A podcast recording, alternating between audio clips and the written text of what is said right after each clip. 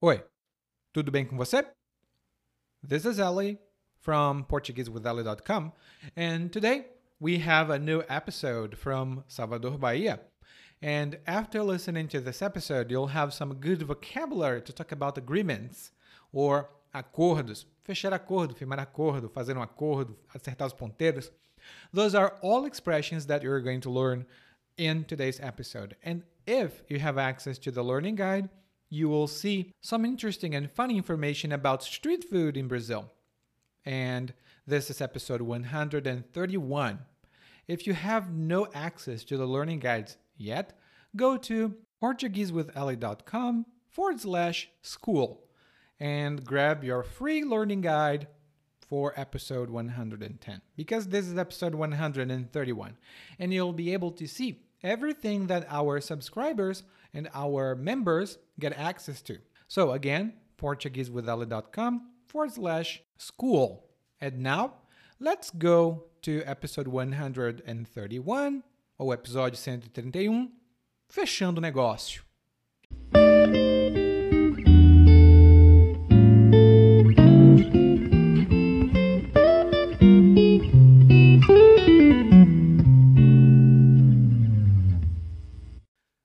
Trabalho fazendo quentinha para a indústria local.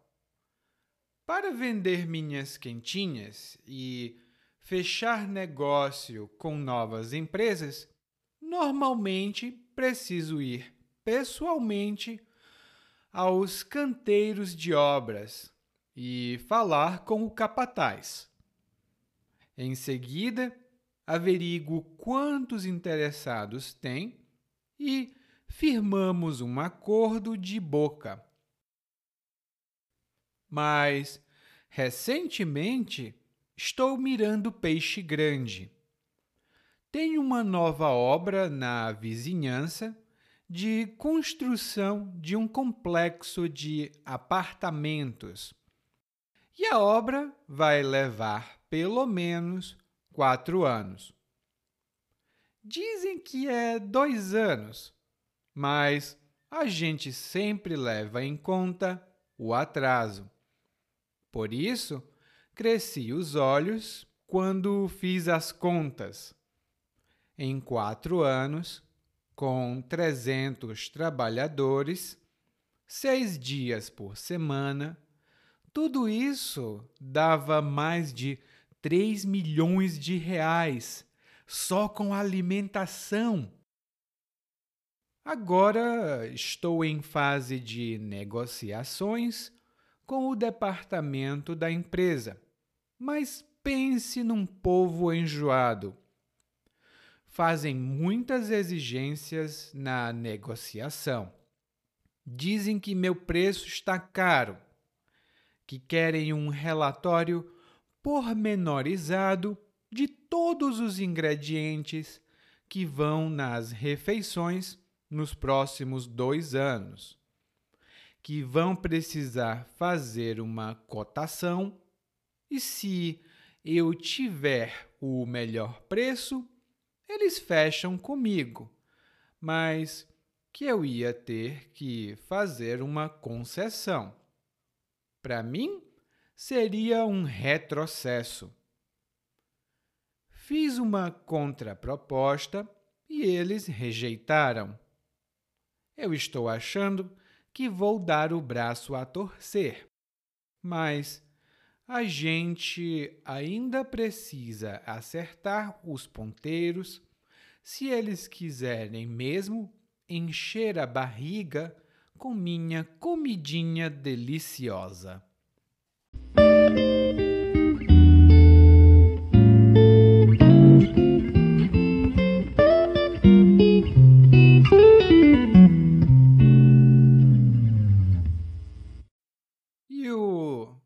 Narrador hoje começa falando sobre a atividade que ele faz.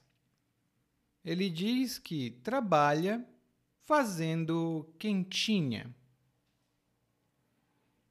E aqui já temos a primeira palavra, e é uma palavra muito comum para os brasileiros, porque a quentinha normalmente é um container, uma embalagem, pode ser de plástico, pode ser de isopor, e nós normalmente colocamos comida dentro dessa embalagem. Mas não é qualquer comida. É a comida que normalmente nós comemos no almoço ou no jantar. Por isso, nós também dizemos que a quentinha é a refeição, o que você come. Hum? Por exemplo, hoje eu não fiz comida em casa. Eu comprei uma quentinha e comi. Eu não fiz comida em casa. Eu comprei uma quentinha e comi. E as quentinhas normalmente são muito baratas. É, o preço é bem acessível. Hum? Bom, então o narrador trabalha fazendo comida e vendendo comida para empresas. Essa também é uma atividade muito comum aqui no Brasil. Eu trabalhei numa empresa assim também no passado. Era muito divertido. Bom, e ele diz como ele trabalha. O narrador fala do jeito que ele opera a empresa dele. Ele diz que para fechar negócio com as empresas, ele precisa ir pessoalmente ao canteiro de obras e depois ele fala com o capataz ou capataz. Capataz, capataz. Bom, aqui temos muitas expressões importantes. Primeiro, ele diz que para fechar negócio, ele vai para as empresas. E quando você fecha negócio com uma pessoa ou com uma empresa, isso significa que você estabelece um acordo de compra e venda. Por exemplo, eu vou fechar negócio com o Paulo e vou comprar o computador dele. Eu vou fechar negócio com o Paulo porque ele está vendendo um computador. E a outra expressão interessante que o narrador utilizou foi o canteiro de obras. E o canteiro de obras é onde normalmente os trabalhadores trabalham para construir prédios, construir edifícios. Aqui em Salvador, na minha cidade, temos muitos canteiros de obras. E no canteiro de obras trabalham várias pessoas e eles normalmente têm um chefe, né? E o chefe dos trabalhadores do canteiro de obras normalmente é o capataz. Essa palavra tem duas pronúncias. Você pode dizer capataz ou capataz. Os dois são corretos. Hum? Esses, aliás, as duas pronúncias são corretas. E depois, o narrador diz que fala com o capataz e ele averigua quantos trabalhadores querem a comida e eles firmam um acordo de boca. Aqui temos outras boas expressões. Hein? A primeira expressão, que é um verbo, é o verbo averiguar. Averiguar tem vários significados, mas no nosso monólogo, averiguar é a mesma coisa que investigar ou tentar conseguir informações sobre alguma coisa. Por exemplo, eu vou averiguar o que aconteceu. Eu escutei um barulho, foi bum, bem alto. Então, eu vou averiguar o que aconteceu. No guia de aprendizagem, você vai encontrar outros exemplos da, do verbo averiguar. A outra expressão que o narrador utilizou foi firmar um acordo. Firmar um acordo. E essa é uma expressão um pouco mais formal. Ela não é, nossa, que formal, mas ela é um pouco mais formal. E firmar um acordo significa estabelecer um acordo. Não é como fechar negócio. Você pode fechar negócio e firmar um acordo, mas nem sempre firmar um acordo é fechar negócio. Dê uma olhada no guia de aprendizagem.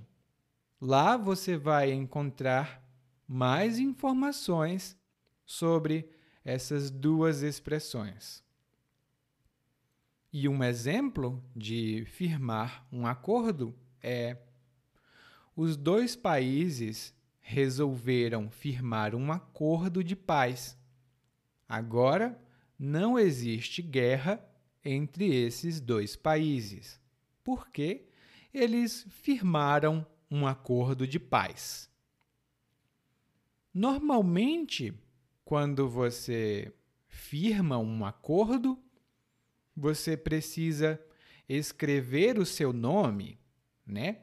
Você assina um documento, mas nem sempre.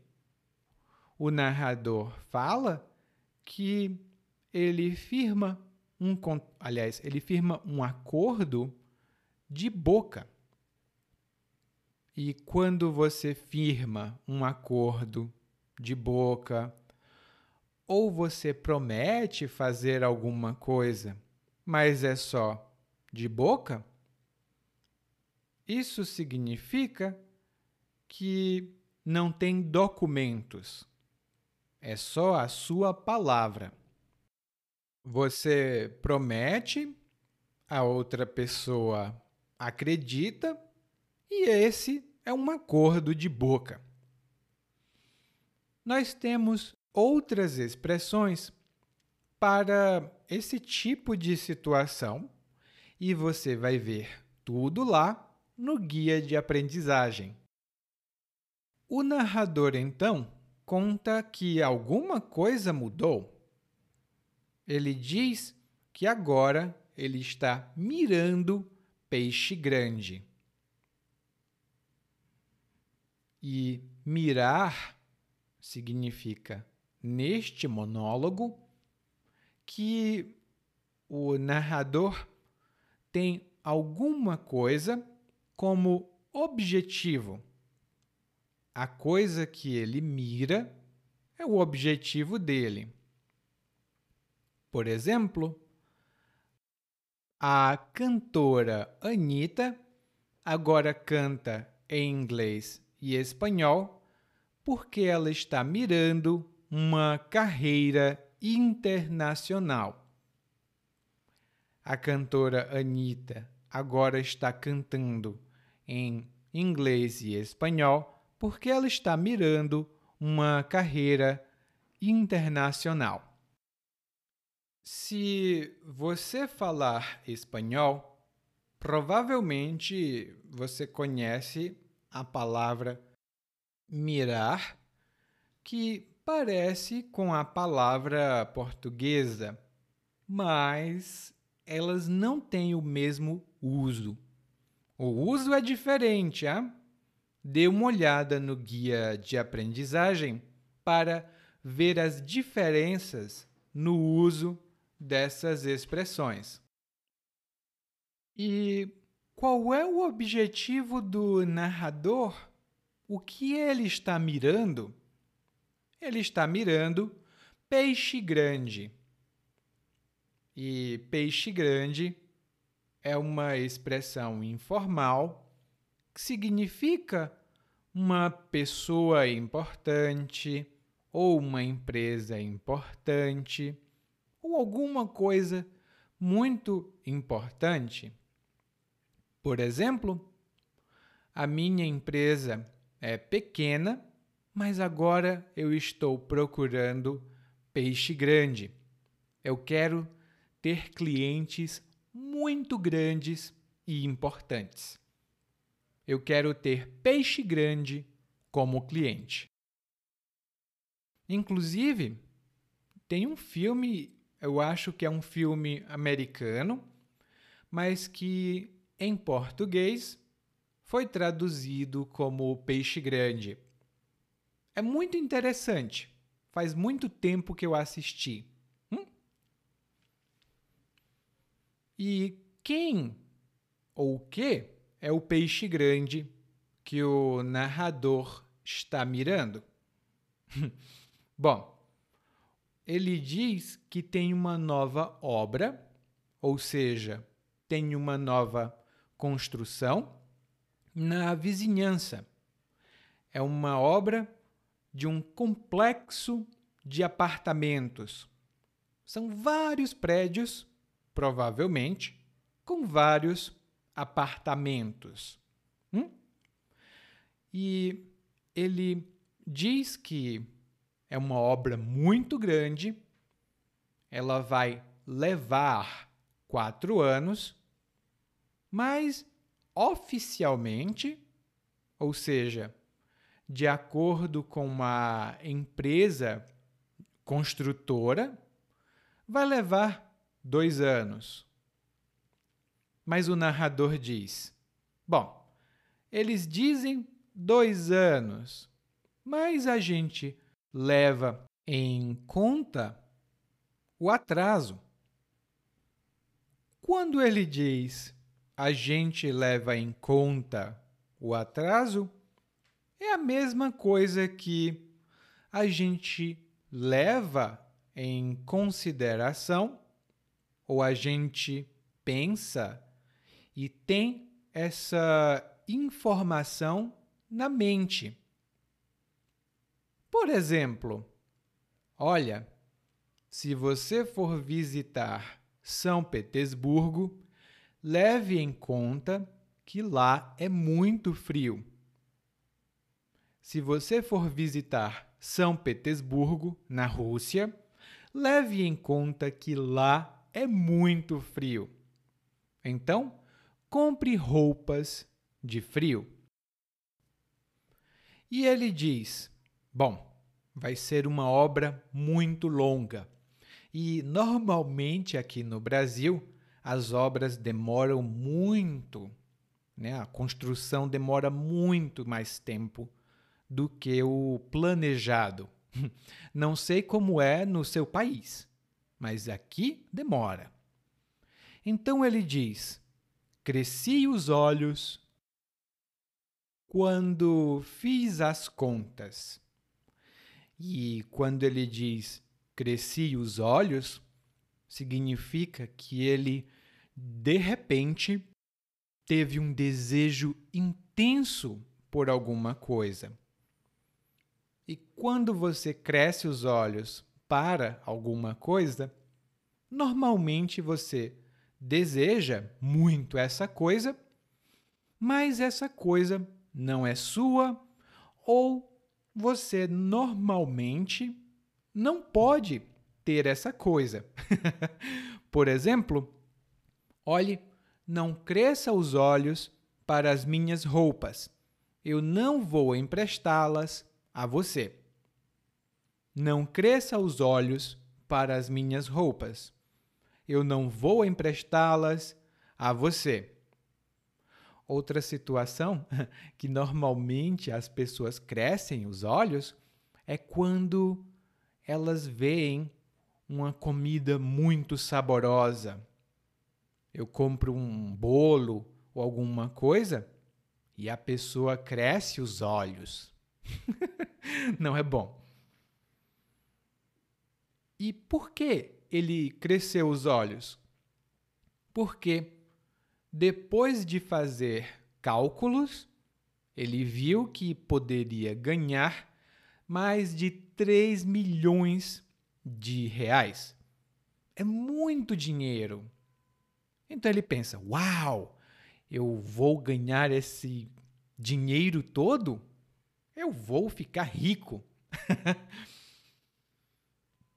então, agora o narrador está negociando com o departamento da empresa. Eles estão em negociações. Mas o narrador diz: Mas pense num povo enjoado. Bom, quando o narrador diz, mas pense, isso significa que ele está intensificando ele está falando com mais intensidade sobre essa característica da pessoa ou da coisa. Uau, complicado, né? Vou dar um exemplo. Você vai, aliás, você vem para o Brasil e adora o Brasil, mas aqui é muito quente. Então você diz: Olha, gosto muito do Brasil, mas pense num lugar quente. Isso significa, na minha opinião, é muito, muito, muito quente. Talvez você conheça o filme O Senhor dos Anéis. O filme O Senhor dos Anéis é muito bom, mas pense num filme longo. É muito longo. Bom, lá no guia de aprendizagem, você vai ver outros exemplos de como usar essa expressão. Ela é muito informal. Hum? E quando o narrador diz que as pessoas da empresa, essas pessoas a quem ele quer vender as quentinhas, ele diz que essas pessoas são enjoadas. E quando nós dizemos que alguém é enjoado ou é enjoada, essa é uma expressão informal que significa que essa pessoa é muito difícil de agradar. Ela é apática. Você diz: Olha, que eu preparei para você. Eu fiz um bolo para você. É um bolo de chocolate. E a pessoa: ah, odeio chocolate, é muito ruim. E você diz: Mas eu tenho um bolo de morango. É um bolo de morango, muito bom e a pessoa diz: morango? Uh, odeio. E você diz: Ah, você é muito enjoado. Você é muito enjoado.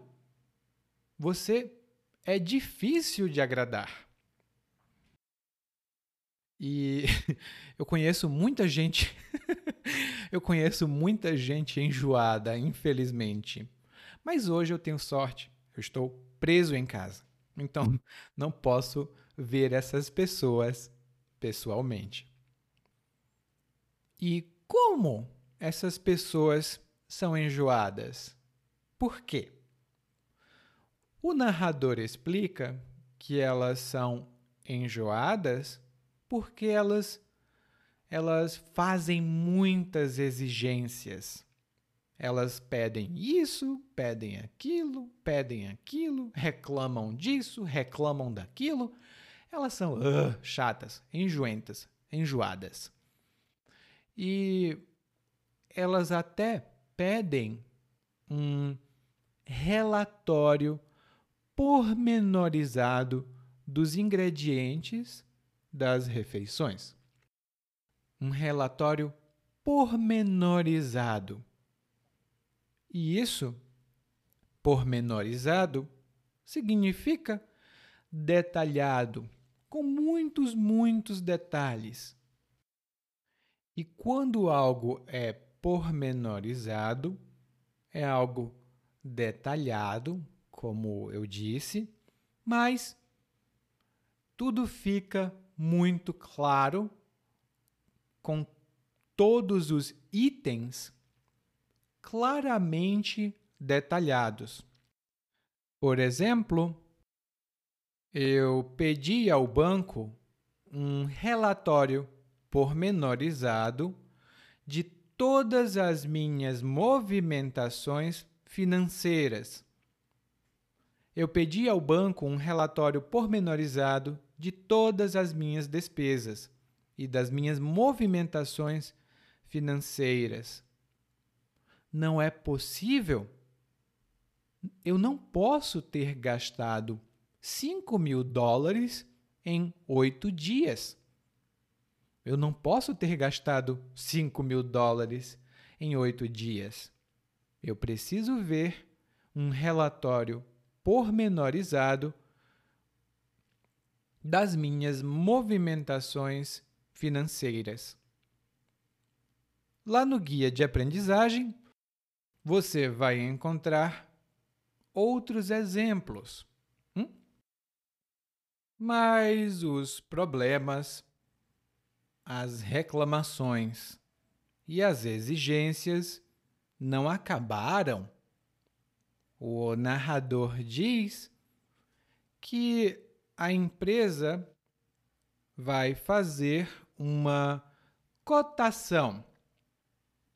E normalmente, fazer uma cotação significa que você quer comprar alguma coisa e você então entra em contato com pelo menos três empresas e pede os preços, as condições de pagamento e depois você escolhe aquela empresa mais favorável aquela que oferece as melhores condições. Esse é um procedimento muito comum em empresas. Quando uma empresa precisa comprar alguma coisa, ela vai fazer uma cotação. Você também pode fazer uma cotação. Quando você decidir viajar, você pode olhar entre duas ou três ou quatro companhias aéreas e então você decide é, qual tem a melhor proposta, a melhor oferta. No caso do narrador, além de ter competição, né, porque a empresa vai fazer uma cotação, ele também precisa fazer uma concessão. E nesse caso, significa que o narrador precisa baixar o preço ou mudar as condições de pagamento porque o cliente não acha as condições satisfatórias. O cliente pensa: olha, não está muito bom. Você pode fazer uma concessão e melhorar um dos termos do negócio? E o narrador aceita. Bom, no glossário do guia de aprendizagem, você vai encontrar outro exemplo de como utilizar essa palavra. Hum? O narrador também diz que para ele não seria uma concessão, seria um retrocesso. E o retrocesso é quando alguma coisa, uma situação ou outra coisa, volta a ser como era antes. E é uma coisa antes ultrapassada, velha, antiquada, não é mais adequada para hoje, para agora. Por exemplo, no Brasil, as novas leis trabalhistas, na verdade, são um retrocesso, porque elas tiram muitos direitos conquistados. Então, essas mudanças são um retrocesso. Elas não são um avanço, um progresso. Elas são um retrocesso e não são boas. O narrador, então, fez uma contraproposta. Ele propôs, ele fez outra proposta e a empresa, não, eles não aceitaram. E o narrador diz, então, que vai ter que dar o braço a torcer. E quando você dá o braço a torcer, significa que você aceita ou admite algo que antes você não aceitava. Normalmente é uma coisa que outra pessoa tentava convencer você a aceitar. Por exemplo, antes eu não gostava de usar camisa sem manga. Eu achava muito informal, muito casual, hum, não era bom. Para mim, pelo menos. Mas minha irmã me dizia: use roupa sem manga. Você vai se sentir mais confortável. Eu experimentei e agora posso dizer: as camisas sem manga são mesmo mais confortáveis. Eu dou meu braço a torcer. Eu admito que eu estava errado e aceito o novo a nova situação, o novo resultado. No guia de aprendizagem tem uma pequena nota cultural sobre esse ponto.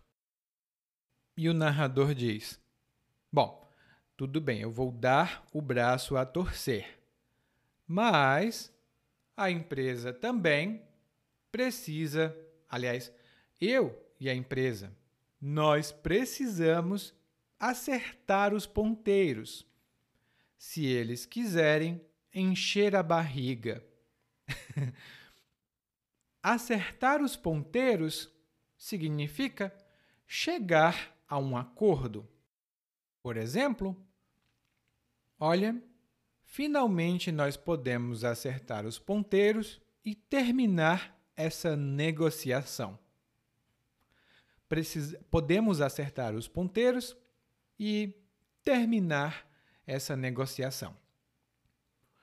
E acertar os ponteiros faz referência ao relógio, porque o relógio normalmente tem dois ponteiros. Um ponteiro do minuto, outro ponteiro para as horas. Então, se eu e você acertamos os ponteiros, nossos relógios marcam a mesma hora. Interessante, né?